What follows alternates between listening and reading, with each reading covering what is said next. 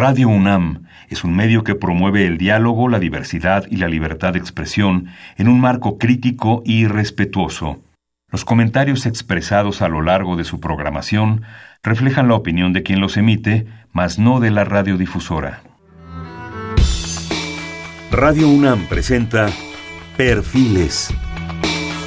Un espacio abierto al conocimiento y la crítica de los proyectos universitarios que transforman nuestro país. Conduce Hernando Luján.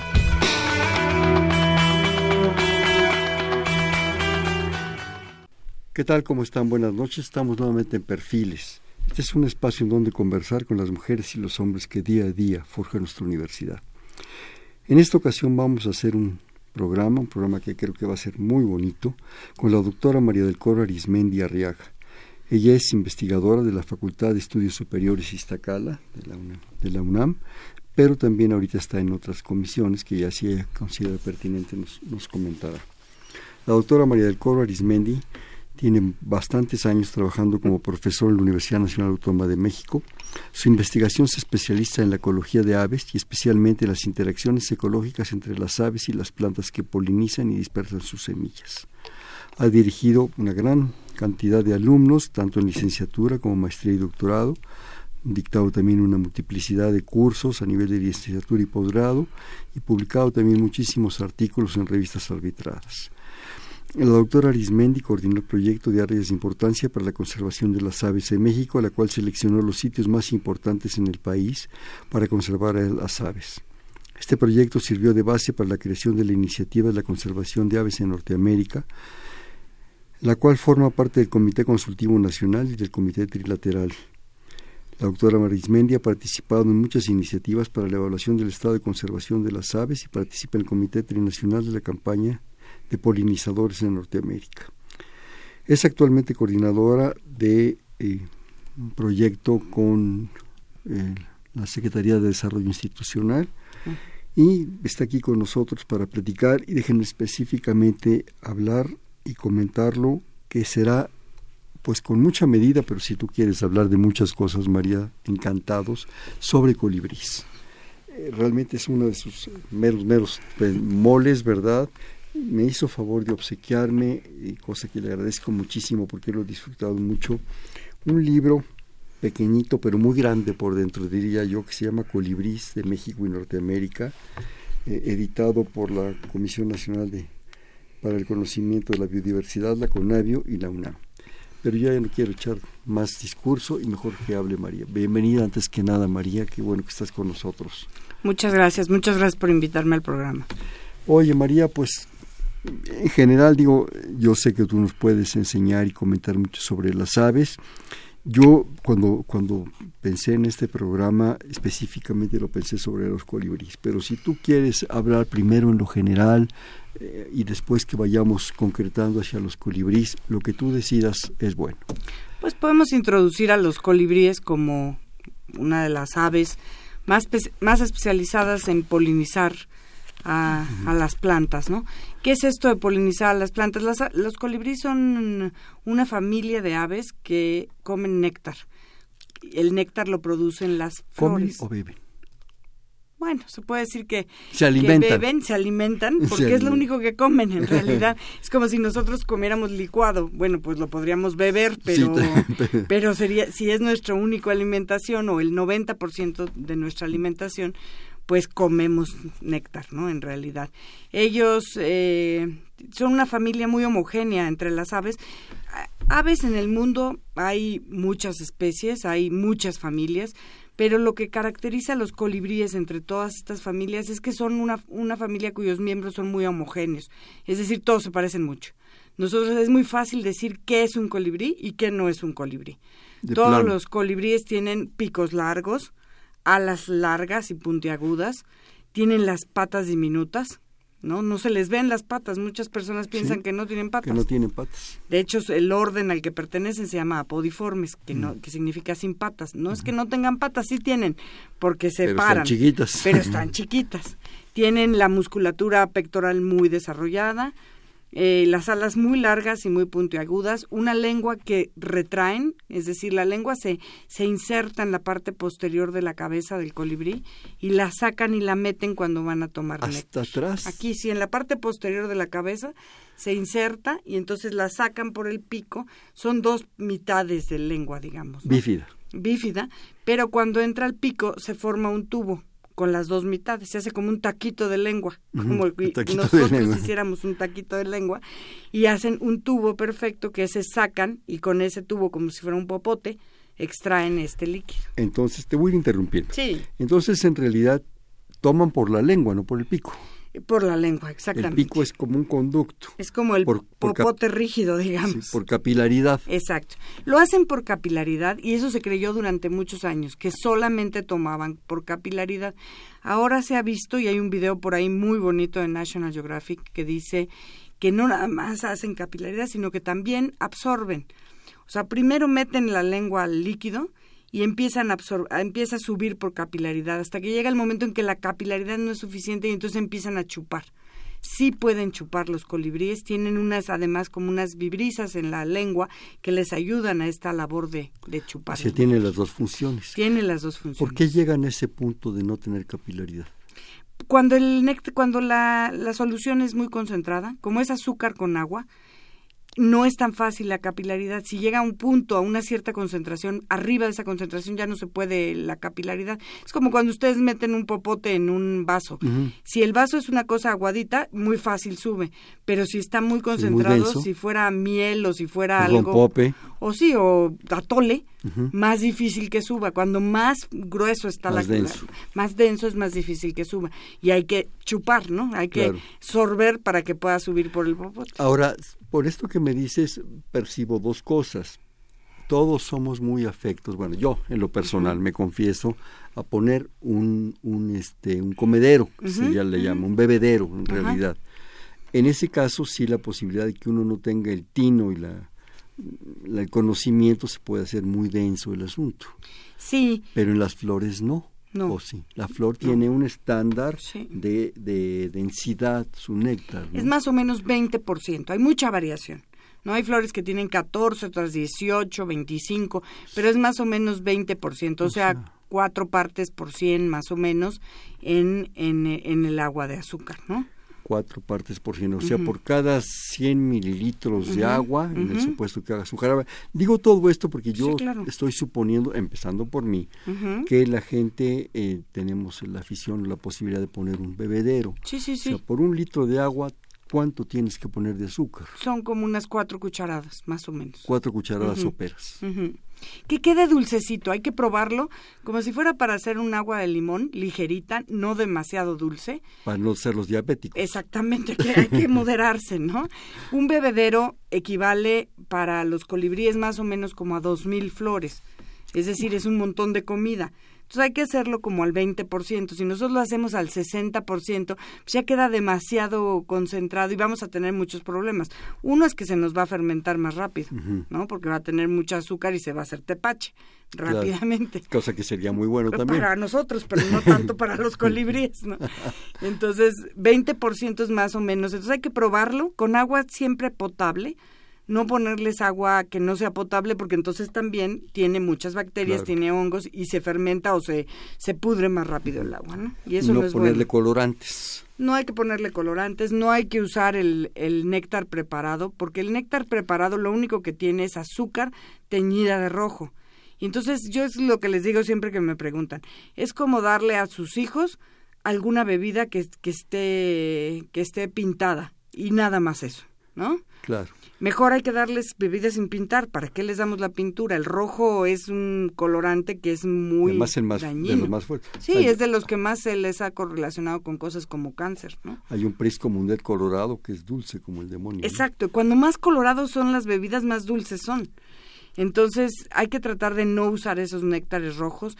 Sí es cierto que cuando ustedes usen un bebedero, si es rojo, van a llegar más rápido porque lo ven más, es más contrastante con el ambiente. Pero bueno, si quieren que lleguen rápido, pues pinten el bebedero de rojo por fuera, o sea, con una pintura o pónganle temporalmente los algo, hay, ¿no? Los hay rojos. Y generalmente no es necesario. Los colibríes llegan muy rápido a todos los bebederos. Lo ven muy tienen bien. instinto por el asunto. Si tiene algo rojo el bebedero, hasta con un listoncito, cualquier cosa que le pongan rojo, el colibrí va a llegar más rápido. Claro. Es mejor eso a ponerle el agua roja.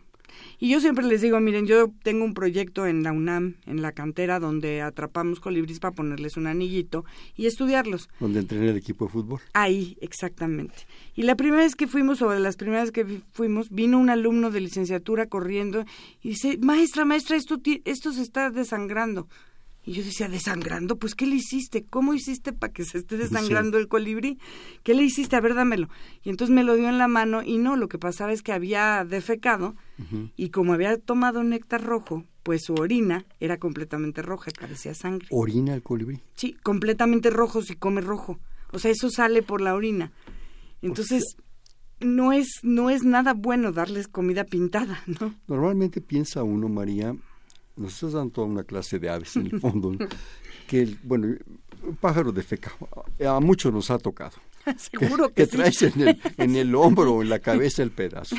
Pero lo que uno percibe es excremento, no orina, o va combinado. Es que van las dos cosas juntas. Mm. Las aves tienen la No se diga los carros, ¿eh? Sí, no, bueno, se llenan completamente. En el caso de los colibríes, cuando defecan, es una orina, porque como comen agua, pues no tienen cómo hacer nada, sólido.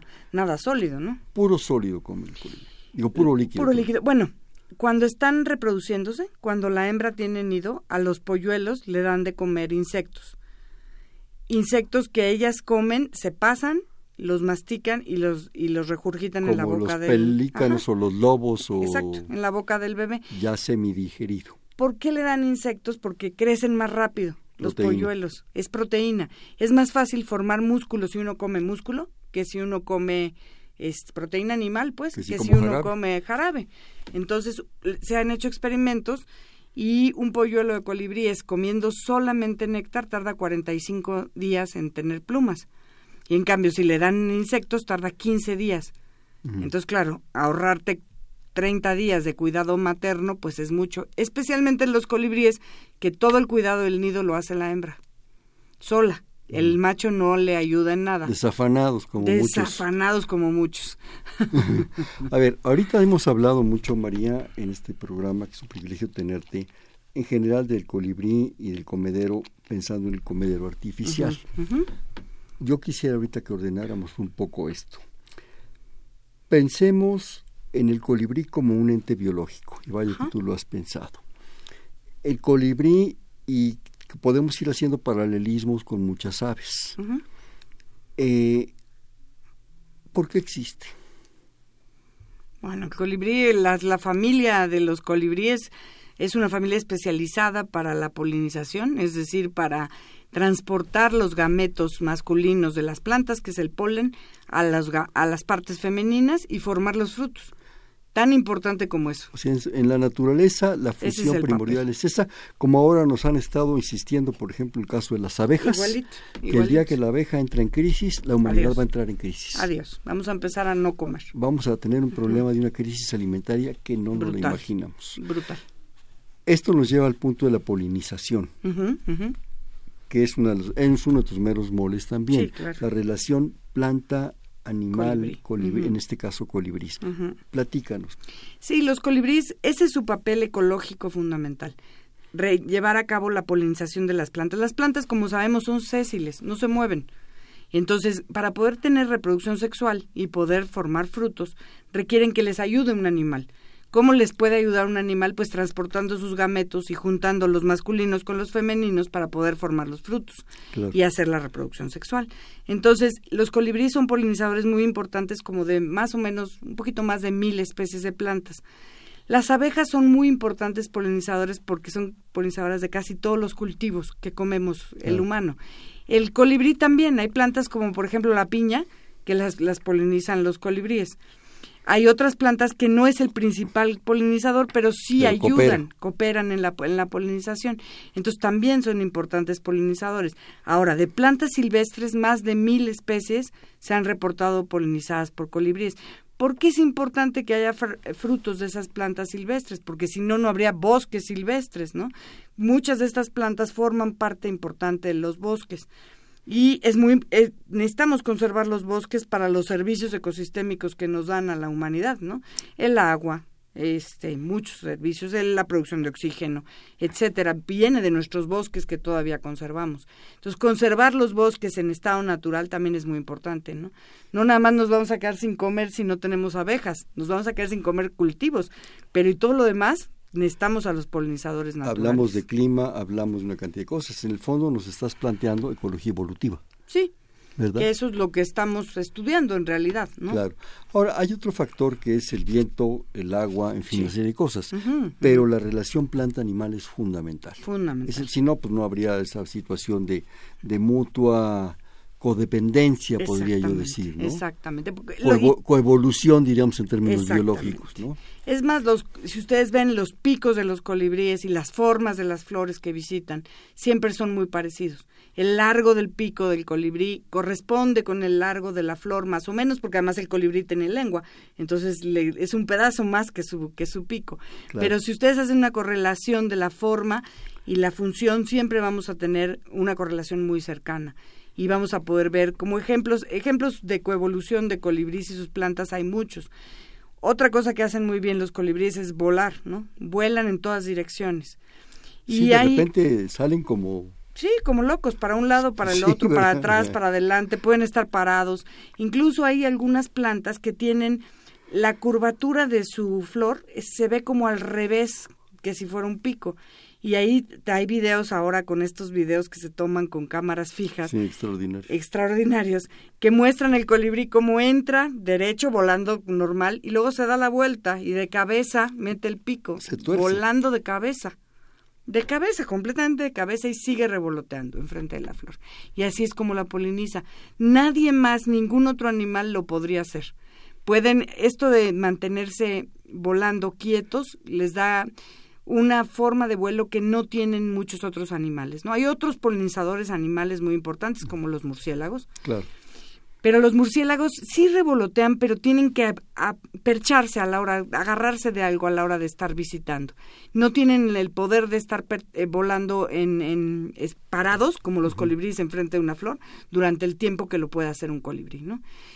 Los colibríes son muy chiquitos en tamaño, si ustedes lo piensan, ¿no? Ahí el colibrí más pequeñito del mundo está en Cuba, pesa como 2.5 gramos. ¿Y de tamañito qué hace una? Es como un abejor, son como 4 centímetros. en México hay el que le sigue de, de tamaño y pesa 2.8 gramos. Vive en los bosques en el occidente, en la Sierra Madre Occidental. ¿Comido o, o no comido? Porque ahí influye el asunto. Pero no suben mucho de peso, incluso aunque coman y coman. No, es que la energía que desgastan. Es que tienen un metabolismo rapidísimo. Sí, perdón, te interrumpí, y hay unos ya más grandes. Sí, ¿Cuál el, es el más grande? El más grande es un colibrí que está en Sudamérica, que se llama Patagona gigas, que llega a pesar hasta 20 gramos, 24 gramos, por ahí. O sea, tampoco es muy grande. No, no, no. Pero sí hay, una, sí hay un, digamos, un rango de tamaños bastante grande. En México están como entre los 2.8, que es el más chiquito, y los 9, 9.5 gramos, el más grande, ¿no? Cuando vemos una cantidad o X número de aves, lo primero que nos llama la atención y que identificamos inmediatamente es el colibrí por su forma de vuelo, pues su velocidad. ¿sí? ¿A qué velocidad están aleteando? Pueden hasta hacer 200 aleteos por segundo, que es muchísimo, cuando están haciendo bailes reproductivos. ¿no? Ah, en el momento así de que hay que lucirse. Que hay que lucirse. Un danzón a gran velocidad. El macho se tiene que lucir para ver qué hembras lo, lo van a elegir ¿no? Y entonces, pues tiene que hacer un, danzón bien hecho. Con mi torpeza, qué bueno que no tengo que aletear, porque si no estaría yo frito, ¿no? Entonces, bueno, el, sistema reproductivo en los colibríes es un, los, los machos tienen muchas hembras, pero bueno, para conseguir esas hembras... Ah, son polígamos. Son polígamos, son poligínicos. Y el macho entonces hace un gran despliegue y va consiguiendo a las hembras solamente tienen contacto macho y hembra en el momento de la cópula. Después la hembra hace todo, eh, ella construye el nido y ella hace toda labor, la labor de la reproducción, alimentar los polluelos hasta que vuelan, ella sola. Se desafana el macho. Él se va a otro mundo, a otra a otro a lo que va. A lo que va, exactamente. Entonces, cuando ustedes ven que luego me hablan y me dicen, es que vi este una parejita de colibríes, eso está difícil. Si ven dos, generalmente es la mamá con su hijo. ¿No? Si andan muy pegados. Si andan muy pegados. Porque sí, la mamá en efecto le tiene que enseñar al hijo a comer. Entonces le enseña, en, en, el nido le da de comer ella, pero ya cuando van a salir del nido unos días le está enseñando pues cómo y qué flores comer, cómo se comen las flores, eso lo hace la hembra. Y después autónomos. Y totalmente. después autónomos completamente. O sea, el, digamos el concepto, estoy hablando muy antropocéntricamente, uh -huh. de, de, de, de, grupo, de familia, no se da. No, en Cada los quien para no. su santo. En los, los colibríes son animales, no son gregarios, son bastante solitarios. Hay algunas especies donde en el momento de la reproducción los machos forman como arenas reproductivas, es decir, en una área dada se ponen varios machos y en lugar de hacer esos bailes reproductivos, esos cantan y hacen, pues cantan no muy bien porque no son aves canoras los colibríes, hacen ruiditos, digamos, y Así como hacen un pitidito, exactamente, yo he un pitidito. como muy bajito y pero hacen ellos mueven las alas abren las colas levantan las crestas y entonces las hembras están viendo ahí y dicen ah pues ese ¿Cuál, está cuál me mejorcito aquel me gusta a mí cuál viene de traje cuál es un zarrapastroso y cuál es un zarrapastroso espantoso. Oye este en ese en ese mundo en el cual están tratando de, de reproducirse de, de, de, compaginarse por decirlo de tener tener una cópula hay selectividad de parte de la hembra sí. hacia el macho sí. y del macho se deja querer generalmente se deja querer sí Te, parece sea, que también hay cierta selectividad pero es mucho menos notoria por eso las hembras en general, los plumajes de las hembras son más eh, apagados, Opa no, no tienen, no tienen esos, esos plumajes llamativos que tiene un macho. Bueno, en general, María, y tú eres experta en eso, las aves así sucede. Así son todas, muchas. ¿Verdad? Sí hay ejemplos reversos, pero es muy raro.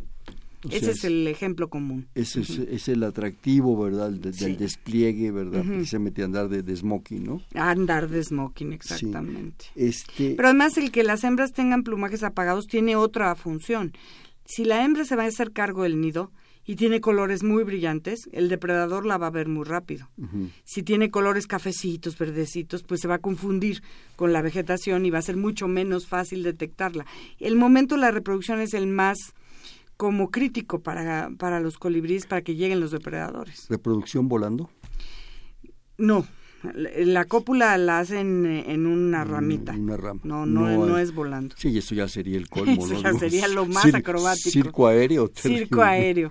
No, lo hacen en una rama y después, pero cuando están empollando, o ya sea los huevos, que están eh, este, empollando sus, sus huevos o sus pollitos, ahí es donde más vulnerables son a la, a la depredación. Entonces tienen que, el plumaje críptico, el plumaje muy pardito, les ayuda en, O sea, este, a en esta simularse, ¿no? Mi- función. Sí. mimetismo. Si tuvieran estos plumajes que tienen los machos con grandes crestas, pues los verían de lejos los depredadores y sería muy fácil atacarlas. ¿Cuáles son sus depredadores así más selectos? Pues, eh, algunas serpientes en el nido principalmente, algunas serpientes víboras, víboritas chiquitas. Los nidos de los colibríes son muy chiquitos, tienen forma de taza, como una tacita de café express, chiquitas, y los hacen generalmente en las ramitas más delgaditas de, la, de las plantas. Para que Para que, por ejemplo, si un gatito quiere comerse los huevos, pues en cuanto empieza a sentir que se cae, pues ya no, ya no sigue, se ¿no? Entonces, pero las, las víboras que son muy delgaditas, no víboras así una boa, no, Sí, unas, no, no, unas vías de, delga- chiquitas. Esas sí pueden llegar hasta las puntas de las ramas y comerse los huevitos. Algunas otras aves. Lo que pasa es que los huevitos son diminutos. Entonces tampoco es que sean un manjar para comerse. Necesitaría un, un ave depredadora de huevos, necesitaría unos 50, Para una tortilla necesitas una unos tortilla. 500, Sí, unos ¿no? 500. Entonces no es que tengan muchos depredadores. Últimamente se han reportado colibríes depredados por arañas, por ejemplo. Y bueno, esto no se sabe muy bien cómo pasa, pero lo que sí se sabe es que el nido lo hacen de material vegetal, pero cuando lo van tejiendo las hembras lo van pegando con tela de araña.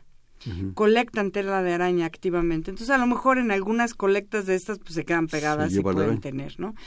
Pero sí, todos los nidos están muy bien construidos porque están cementados. Tienen como mm. un como un resistol por fuera, que es la tela de araña. Eh, se encuentran, copulan. ¿Cuánto dura la cópula? Segundos, no más. No más. No más. Hace tanto esfuerzo para un ratito. exacto, exacto, así es. Bueno, y ya que ya que se da y que la hembra se siente ya preñada, sería, sería correcto decirlo, inmediatamente inicia la construcción del, del nido. A veces ya lo tienen, ya empezaron a construirlo ya cuando están en etapa de reproductiva. Sí, porque ya los huevos se van formando hasta que se fertilizan, ¿no? Claro. Se fertilizan dentro de la hembra y ya los huevos cuando los ponen son huevos fértiles, ¿no? Que se van a desarrollar. Entonces ella empieza a construir el nido. Hay hembras que ponen, que hacen, ponen hasta dos veces por año. O sea, cuatro, generalmente ponen dos huevos, ¿no? Ese es el, el tamaño de nidada en los colibríes, son dos huevos. Y hay algunas que ponen hasta cuatro dos veces al año, ¿no?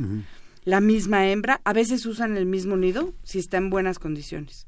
Lo que pasa es que el nido es muy chiquito y cuando los pollos empiezan a crecer, generalmente lo destruyen porque se hacen grandes y lo van expandiendo. el clima, el viento, la lluvia, todas las actividades. Pero si les va bien, generalmente hacen un nido muy cerquita del anterior. ¿Cuánto dura el tiempo de, digamos, de gestación del huevito? De, Lo ponen después de la, de, la, de la fecundación, al segundo o tercer día ah, están poniendo el huevo y después son como 15 días que los que los tienen en el nido, que se está empollando en el nido, ¿no? Y después como otros 15 días para que el pollo emplume y salga del y salga y empiece, O sea, como en un mes, un mes 10 días, un mes 20 días, dependiendo del calor frío que haga en la localidad. En una situación normal, digamos, entre comillas, de que no está creando, de que no se está reproduciendo. ¿Cuántas horas diarias requiere el colibrí macho o hembra para sustentarse? No pueden dejar de comer más de 10 minutos. Tienen que estar comiendo todo el día. ¿Durante cuántas horas? Todas las horas que haya luz. O sea, desde que amanece hasta el último rayo del sol están comiendo. Están comiendo por la cantidad de energía que despliega. Tienen un metabolismo altísimo, tienen una frecuencia cardíaca altísima. si ustedes tienen un colibrí en la mano, lo primero que todo mundo se asusta mucho porque parece que tuvieran taquicardia. Y sí, bueno, tienen como taquicardia, les late muy rápido el corazón, parece que tuvieran mucho miedo. En realidad no están tan asustados ni tan estresados, pero así son. Ellos tienen una frecuencia cardíaca muy muy alta, un metabolismo muy alto, entonces necesitan comer, comer, comer, comer, comer, comer. O sea, 12 horas prácticamente continuas, de las cuales descansan 5 minutos por hora. Sí, van descansando un poquito, ¿no? Comen, y además como, el, como es azúcar con agua, eso se metaboliza muy rápido. Entonces, pues ni siquiera gastan mucha energía como una persona, ¿no? Si uno come mucho, pues generalmente lo que quiere es ir y echar una siesta porque le pesa al estómago, ¿no? Ellos en realidad como comen azúcar con agua, pues lo van digiriendo rapidísimo, rapidísimo, rapidísimo, ¿no? Entonces, no tienen ese problema, pueden comer durante todo el día. Cuando más frío hace, más necesidad tienen de comer, porque pasar la noche es muy difícil cuando hay condiciones de frío y entonces entran en una cosa que se llama torpor, que es como torpor con T, que es como cuando los osos hibernan, ¿no? Los osos hibernan cuatro meses, ellos cada noche entran en torpor, dejan caer su metabolismo a la, a la temperatura basal y entonces se quedan como si estuvieran muertos en la rama, como petrificados. Ahí el único momento que se paran. Se paran, se quedan como petrificados, bajan el metabolismo y al día siguiente sale un rayito de sol y, empieza, y le elevan la temperatura. Y por eso creemos, todas, hay muchas leyendas, los aztecas decían que los colibríes podían revivir de la muerte. Y en realidad es cierto, si uno tiene la fortuna de encontrarse un colibrí que está en torpor y uno lo agarra, el colibrí parece que estuviera muerto. Está en letargia total. Si uno lo pone en su mano y le sopla, lo calienta, el colibrí revive, pero no estaba muerto. ¿La luz tiene algún efecto? La luz, sí, claro, tienen un ciclo de luz. Eh, Circádico. sí, circadiano como todos los animales. La luz en las ciudades puede tener mm, efectos de que te, estén activos durante más tiempo. Con ese metabolismo tan rápido, en general, en cuanto cae la noche, así haya luces en la ciudad, ellos entran en torpor. Por ejemplo, en esta ciudad, en la Ciudad de México, durante todo el invierno, los colibríes entran en torpor en la noche porque no tienen manera de, de pasar la noche, sino tendrían que comer y además en invierno la, floración baja. Y además las flores de colibríes no abren en la noche, son flores de día. Mm. Generalmente se cierran. Si ustedes se fijan en las flores de colibríes, generalmente se cierran o ya no producen néctar en la noche. Las flores que producen néctar en la noche son las flores de, murciélago. Entonces, las flores que comen los colibríes, si, si ellos quisieran comer de noche, para pasar la noche en vela, digamos, pues necesitarían encontrar de dónde sacar las flores. Si no encuentran, entonces no tienen que comer y se podrían morir. Los colibríes, eso sí, se mueren de hambre si uno no les da de comer. Por eso los colibríes no, son aves de... O si no hay floración. Ese es un problema. Si nosotros acabamos con la floración de, la de las plantas de los colibríes, podemos acabar con ellos, desde luego, sin duda.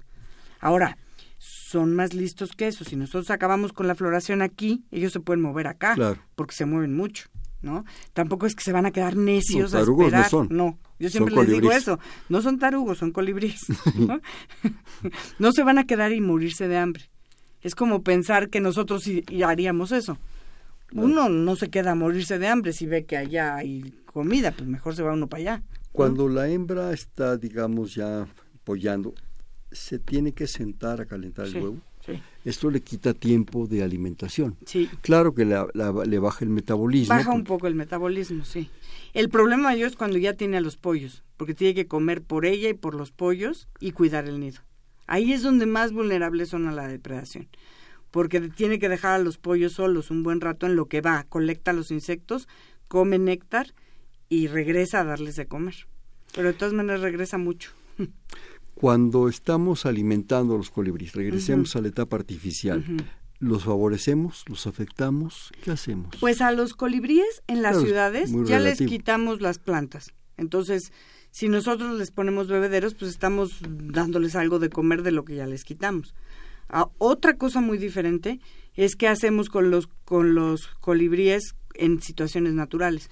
Si nosotros en una reserva de las que tenemos muchas en México ponemos bebederos, como se ha hecho en otros países, eso sí es una locura, porque entonces estamos distrayendo a los, a los colibríes de su labor, que es polinizar, por ponerlos en bebederos. Se van a la fácil. Pues sí, es como la comida rápida. ¿A quién le dan pan que llore? Exactamente, es mucho más fácil comprar una hamburguesa ya hecha que ir y matar a la vaca, hacer la carne molida, la jalarle la pata.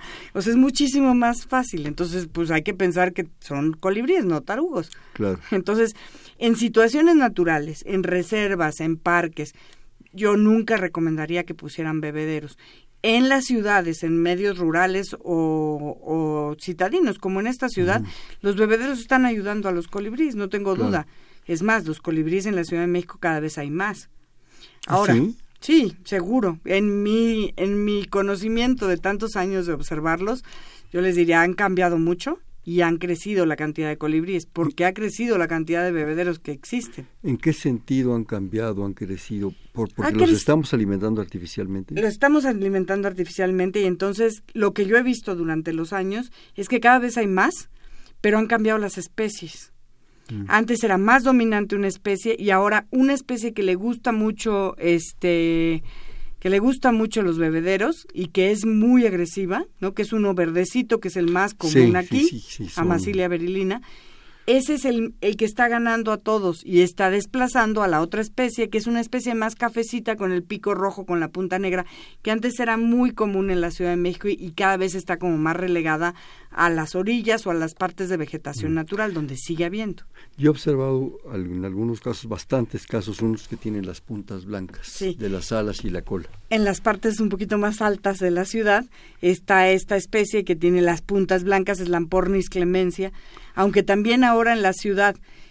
Una cosa que se puede hacer mucho con los colibríes es hacer jardines de colibríes. En lugar de poner bebederos, planteas hacer jardines.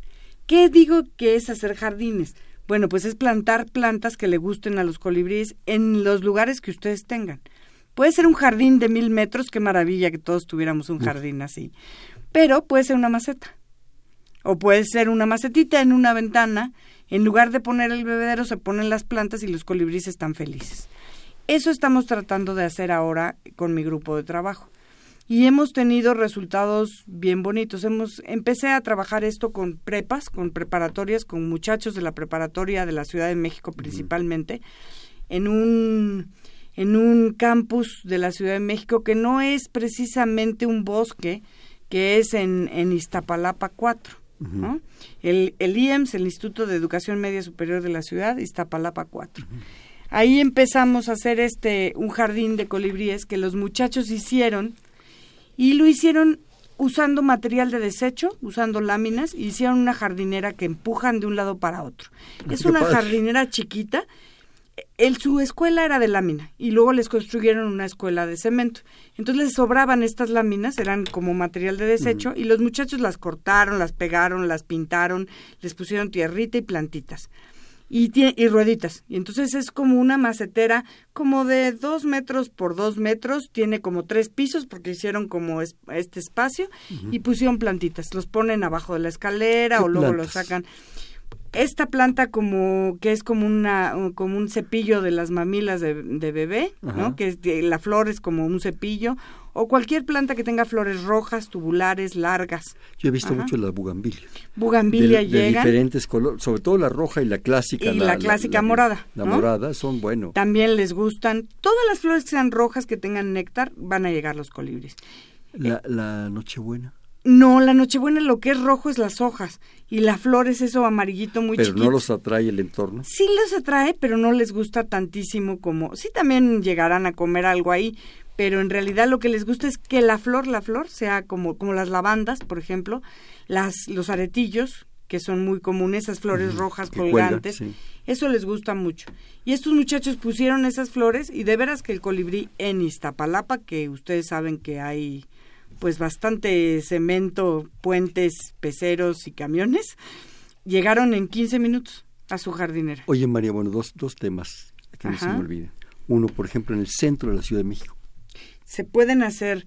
¿Pero hay? ¿Has, has colectado? sí, claro, hay muchos colibríes. De hecho, el primer jardín que hicimos fue en la FES Iztacala, que no está en el centro, pero está en un lugar más feo que el centro.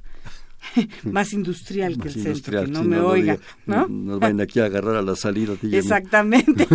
es un lugar muy industrial donde no hay muchos jardines. Ahí hicimos el primer jardín y llegan todos los días. Ahorita lo vamos vamos a reforzar las plantas que existen ahí para que quede más bonito pero realmente es un lugar muy, muy rodeado de fábricas y llegan los colibríes todo el tiempo.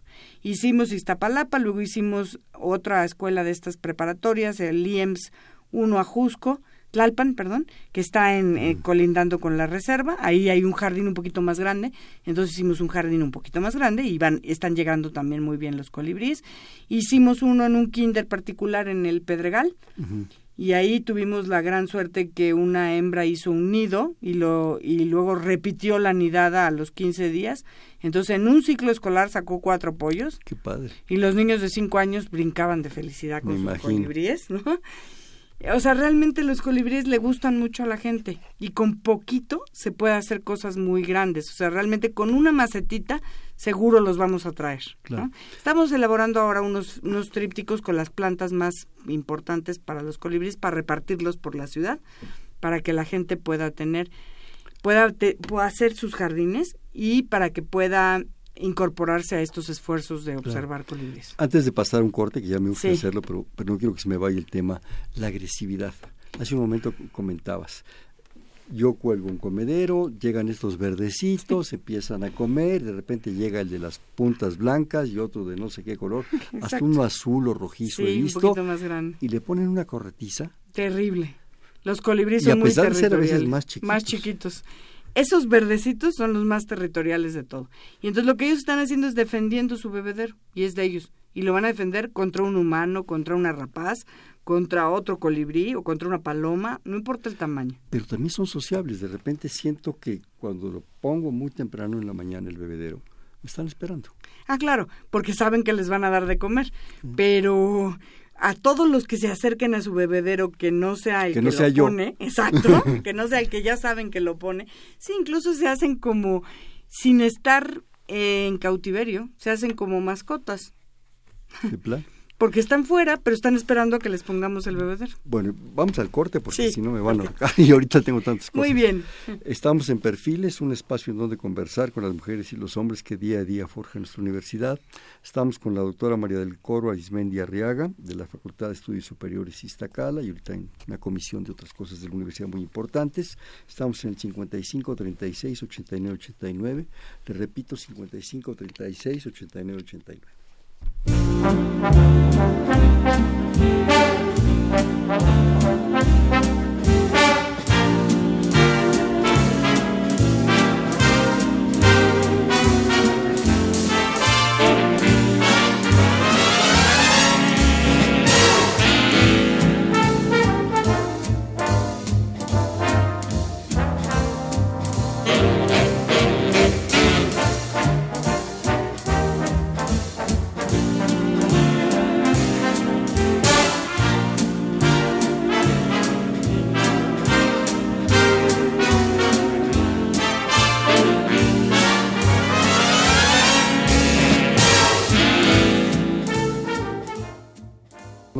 En Perfiles, un espacio en donde conversar con las mujeres y los hombres que día a día forjan nuestra universidad.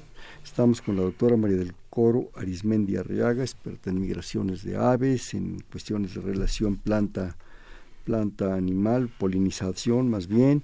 Ella es de la Facultad de Estudios Superiores Iztacala y estamos platicando con ella en el 5536-8989, le repito, 5536-8989 rápidamente y agradeciéndole como siempre nos habla la señora Servín de la colonia San Rafael y se felicita a la catedrática que nos habla de un tema tan bonito. Aquí te lo paso al costo.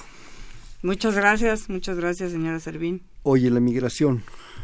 Bueno, esa es otra cosa que es muy interesante en los colibríes. Ya les dijimos que son muy chiquitos, pero además hacen la, la cosa prodigiosa de, de migrar. Es decir, ¿qué significa esto? Se van a reproducir a lugares tan lejos como Alaska o el norte de, de, de, Canadá, eh, todo Canadá, Estados Unidos, y vienen a pasar el invierno a México. Como las monarcas. Como las monarcas. Hay un colibrí que es el que está en la portada de ese libro, el, naranjita este de allá, no el de abajo. Este. Bueno, también ese, los dos son migratorios, pero este naranja de abajo que se llama Celasphorus rufus migra hasta 5.000 kilómetros. Ah. Pero pesa 3 gramos. Qué barbaridad. Y tiene que venir comiendo todo el camino. No migra como los patos, en efecto, tiene que venir comiendo todo el camino. Lo que hace son como paradas mm. para, para, eh, acumular un poquito de, de, grasa y poder seguir este migrando. Los patos lo que hacen es acumulan grasa, mucha grasa, y pueden volar mucho, mucho tiempo. Los colibríes no los colibríes pueden acumular poquita porque se acumulan mucha, pues ya no pueden volar. Si se hacen gordazos, ya no pueden volar. No, pues no, no, no despegan. No, no pueden, no pueden despegar. Entonces solamente pueden acumular una poquita de grasa y con esa este, volar unos, unos cientos de kilómetros, digamos, ¿no? Pero llegan a, a migrar hasta cinco mil kilómetros en estas migraciones. Es muchísima distancia para hacer paradas, ¿no? Ahora, ¿qué tiene que haber para que puedan hacer? Eso iba yo a decirte, porque es diferente la floración del norte de o del sur de Canadá, del norte de Estados Unidos, con X y de repente se encuentran los desiertos. Exacto, pero ¿qué, qué es lo que ellos hacen? Es seguir como rutas de floración. ¿No? Mm. Por ejemplo, por, por las montañas, por las rocallosas que cruzan todo Estados Unidos y luego se siguen en la Sierra Madre Occidental, hay una eh, ruta de floración, las salvias, las plantas, las, las lavandas, tienen una, una floración, digamos, secuencial y sincrónica que va soportando esta migración de los colibríes hasta que llegan a México. Entonces la van siguiendo y van comiendo esas plantas y van caminando hasta que llegan a su, a su destino donde no hace tanto frío. ¿De qué están huyendo los colibríes? De esas nevadas bárbaras que hay en Estados Unidos y Canadá. No podrían sobrevivir la noche en esas nevadas bárbaras. No, y además sin flores. sin de repente con medio metro de nieve y pues, de hielo. ¿Dónde están las flores? Claro. Esto, María, de repente me, me, brinca un concepto que es miles, millones de años de evolución. Millones, sí, miles, miles y millones de años de evolución. En que van buscando, en que van adaptándose, en que van regresando, en que van... Es una maravilla cuando nos atrevemos a asomarnos a la evolución, no sé si te pasó a ti también, te quedas pasmado cómo todo esto puede funcionar también. Sí, no es esa biología muy importante, muy trascendental que nos llevó a lo que estamos absolutamente descriptiva. Es esa biología de la reflexión, del ir y venir, de los hechos naturales de la vida. ¿no? Sí, así es. Yo no quisiera, María, que se nos vaya a acabar el tiempo, que desgraciadamente se está yendo como agua, Rápido. sin hablar de tu libro yo quisiera recomendarlo, no sé si es conseguible. Sí, ya lo imprimieron, es la segunda reimpresión la que tenemos ahorita, en, que ya están vendiendo en Conavio. Yo tengo el privilegio de tener la primera. La primera salió en 2014, 2014 se acabó el, el libro, hicieron una primera reimpresión y ahora vamos por la segunda. Sí, déjenme comentarles, gracias, que el libro se titula Colibrís de México y Norteamérica, tiene un subtítulo en inglés, de hecho tiene partes en inglés. Está, es, bilingüe. Es, bilingüe. Eh, eh, su autor es la doctora María del Coro Arismendi y Humberto Berlanga, con ilustraciones maravillosas de Marco Antonio Pineda, editado por la Comisión Nacional para el Conocimiento y Uso de la Biodiversidad, la CONAVIO y la UNAM. Eh, ¿Dónde se consigue cualquier librería de la UNAM? En las librerías de la UNAM tenemos y también hay en Conavio directamente y en librerías del fondo. y está en salida de periférico, ¿verdad? Insurgentes y periférico enfrente de en, enfrente de Perisur la, la pirámide de Cuicuilco, entre Perisur y Plaza Cuicuilco por ahí está el edificio de Conavio. Ahí está el edificio de Conavio, ahí tienen una oficina de ventas, en las librerías Educare también tienen y en algunas del fondo de veras se lo recomiendo, es un libro precioso, chiquito, muy bonito, pero muy sustantivo, se, se disfruta, yo lo he disfrutado, pero especialmente no solo lo que María y, y este Humberto Berlanga nos dicen, nos, los enseñan así muy sintéticamente, no es, aquí no hay rollo. Las ilustraciones, los mapas, es extraordinario el libro. ¿sí? Oye María, me llegan aquí más, más eh, comentarios la doctora, la señora Adela de la Corona Irrigación felicita a la doctora María del Coro, es un programa muy interesante. Eh, Patricia Madrigal de la Ciudad de México, ¿cómo me puedo poner en contacto con su grupo? Desde luego será con ella también para poner una terraza para colibrís en mi casa. Ya estamos aquí promoviendo el asunto. Y bueno, no sé si quieres dar algún dato, María, de, de, cómo localizarte o cómo... Puedo darles el correo electrónico muy fácil, es coro arroba unam.mx. Otra vez despacito. Coro, C-O-R-O, arroba unam.mx. Perfecto. Este, ¿Algún punto más que quieras? Que quieras eh? Bueno, creo que lo que nos falta decir es que los colibríes están muy ligados a las culturas mesoamericanas, a nuestra cultura en México, pues Huichilopostli nada menos. El colibrí zurdo. El colibrí zurdo. En su penacho hay un colibrí que está, que está plasmado y es el dios de la guerra nada más y también, perdón, en la pierna izquierda está cubierta de plumas de colibrí. De colibrí. Entonces, es el colibrí zurdo. Simboliza, pues, todo el mundo dice, pero ¿por qué la guerra si los colibríes son muy lindos? Son muy lindos, pero son muy belicosos, siempre se están peleando. No hay dos colibríes que se quieran y que hagan una colonia social. Entonces, son muy peleoneros y por eso significa esto, ¿no? Ahora, hay muchas leyendas asociadas a los colibríes. ¿Por qué los colibríes están asociados a los guerreros, ¿no? Los mayas, por ejemplo, decían que el colibrí llevaba el alma a los guerreros al, a, su, en su paseo por el, por el sol y por el inframundo. Entonces, bueno, hay muchas leyendas alrededor, se le relaciona con la guerra, se le relaciona con el amor, y en realidad esas son las dos funciones de los colibríes. siendo tan tan belicosos, pero y corre, ¿no? pero son los que ayudan a las plantas en su reproducción sexual, entonces se les asocia con esta función reproductiva que tienen para las plantas a los colibríes.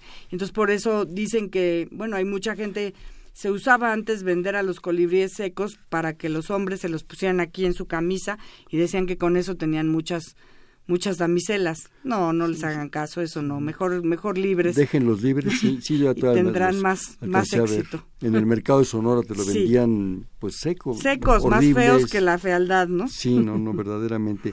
De hecho, alguna vez creo que haber leído que Huitzilopochtli era absolutamente gregario. Como el colibrí, o sea. Como sí, claro, nada. Solitario. Solitario, exactamente. Oye, me, me, me, llega aquí otra llamada, te, te llama Ángel Martínez de Jotitlán Izcali puede hacer un comentario sobre una parvada de pericos que está en la FES Tacala. ¿La ha estudiado alguna vez? Pues ese es tu lugar, ¿no? Ese es mi lugar de trabajo y sí, hay una parvada de pericos ahí. Es una banda que está formada por, por, varias especies. Es mixta, por eso le dicen una banda mixta. Y, yo, y todos son de escapes Con los pericos el problema es que la gente los, compra y luego cuando se harta de que son cochinos, son muy escandalosos, los suelta y entonces los, los pericos sí son gregarios, siempre tienen que estar en, familias, digamos, entonces se juntan. que no son para estar encerrados. No son para estar encerrados, claro que no. es una estupidez que hemos que tener jaulas con, animalitos. Pobrecitos, ¿no? Entonces, claro, son cochinos, son escandalosos y la gente se harta y los acaba echando Y es una lata su excremento y la alimentación y todo eso.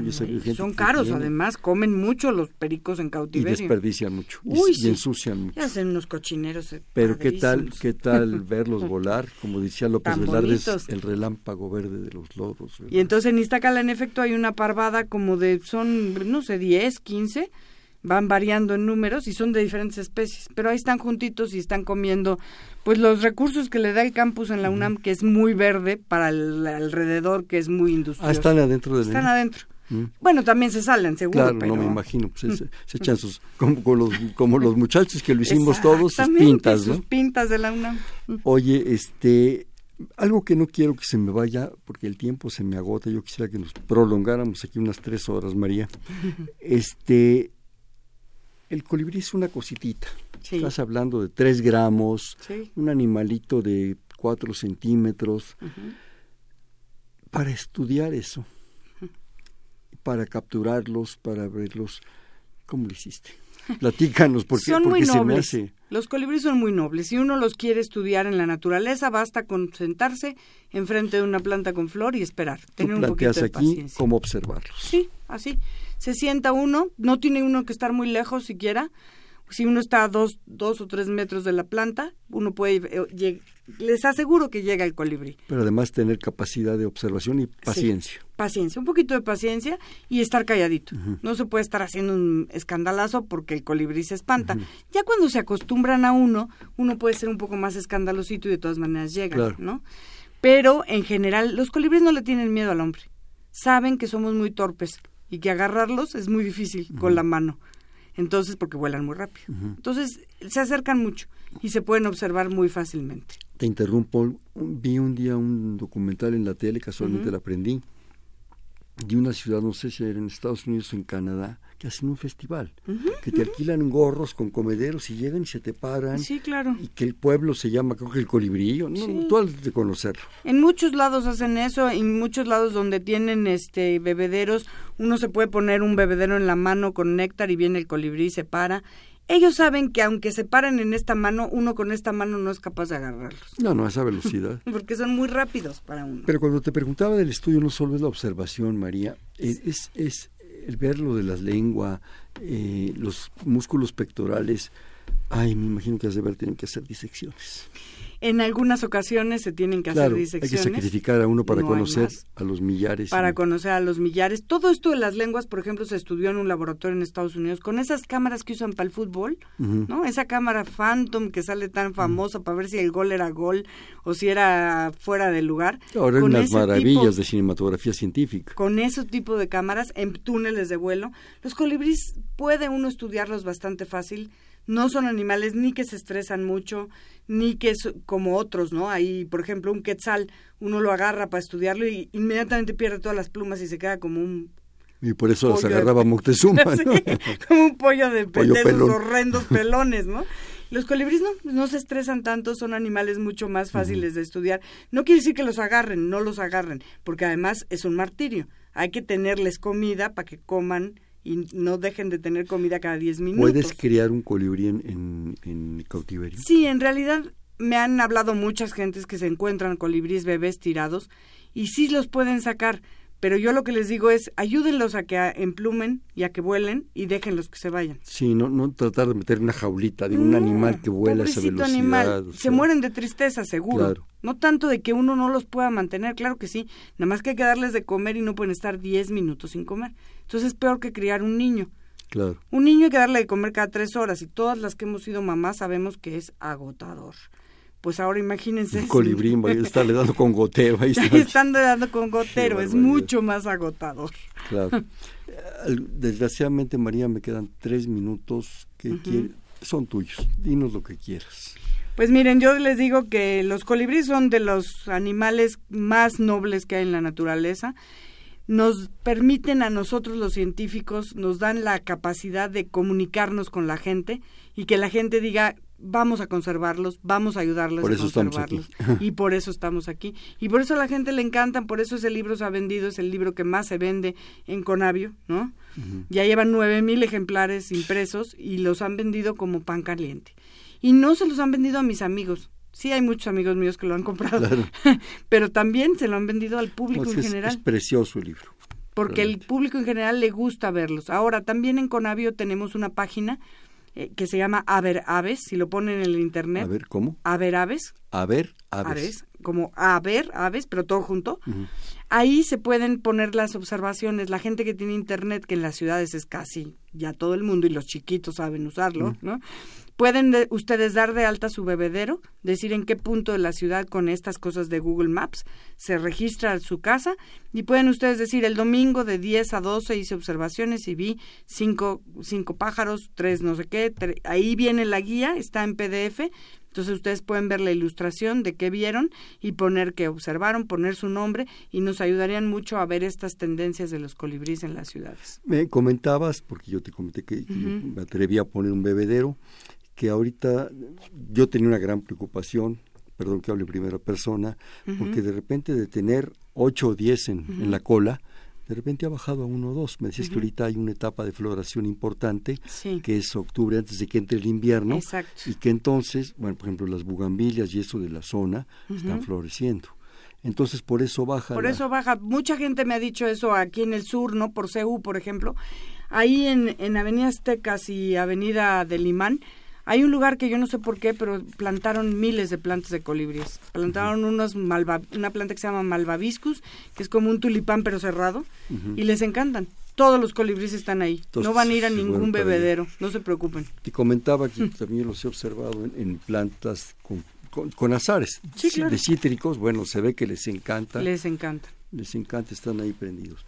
María, me quedan un par de minutos, otro comentario, una conclusión, lo que tú nos quieras regalar. Pues yo los invito a todos a que si les gustan los colibríes, hagan este pasatiempo de observar de observar colibríes, de observar aves. Es muy es gratis, no nadie les cobra nada y pueden aprender muchas cosas y ayudar a, la, a conservar a la naturaleza, ¿no? Oye, rápidamente, eh, ¿Tú recomiendas entonces la gente que tenga posibilidades poner un comedero? En las ciudades sí. En la ciudad sí. En el campo no. En el campo no. Pero en la ciudad sí. Este otra cosa, si nos puede repetir la proporción en el jarabe por cada litro de agua. 20% de azúcar es decir, como cuatro cucharadas por cada litro. Cuatro cucharadas soperas copeteaditas. Y azúcar, la más eh, poco refinada, esa es la, más corrientita. La más barata. Piloncillo no. No, es mejor azúcar, azúcar de mesa. Azúcar, azúcar de la que tomamos el café. Y lo que sí es que hay que mantenerlos limpios porque si se llenan de hongos, pues se pueden enfermar los colibríes, como si ustedes tomaran agua con hongos. O sea, cada vez que se le cambie el agua, darles un luavit y enjuagarla, enjuagarla bastante. enjuagarlo bien, que no tenga, no usar muchos químicos, no dejarlo con jabón, no, para que los colibríes no se enfermen. Claro. Rápidamente, bueno, pues ya se me va el tiempo, ya no tengo tiempo. nada más recomendar nuevamente Colibríes de México y Norteamérica, eh, de la doctora María del Coro Arismendi, Humberto Berlanga, con ilustraciones de Marco Antonio Pineda. Un bote pronto, María. Te digo una palabra y me dices la que se te venga en mente. Aves. Eh, naturaleza, conservación. Colibrís. Polinización. Polinización. Las plantas, conservación de las plantas. La migración. Conservación, cambio climático. Cambio climático, ¿qué va a pasar? Pues puede cambiar la, digo, eh, este equilibrio que decíamos entre la floración y la migración se puede romper. Y eso es muy preocupante, desde luego. Y nos pasa a traer, los primeros somos nosotros. Sí. Bueno. Este fue Perfil, es un espacio en donde conversar con las mujeres y los hombres que día a día forjan nuestra universidad. Estuvo de la Facultad de Estudios Superiores Iztacala y otras dependencias del UNAM, la doctora María del Coro Arismendi Arriaga. María, qué gusto tenerte. Por fin se nos hizo. Gracias por invitarme. Qué agradable programa. Eh, en la coordinación, la doctora Silvia Torres. En la producción, Mariana Mondragón García. En los controles y operación, Andrés Ramírez. En la, conducción, en la conducción, Hernando Luján. Perfiles, un espacio en donde conversar con las mujeres y los hombres que día a día forjan nuestra universidad. Gracias. Buenas noches.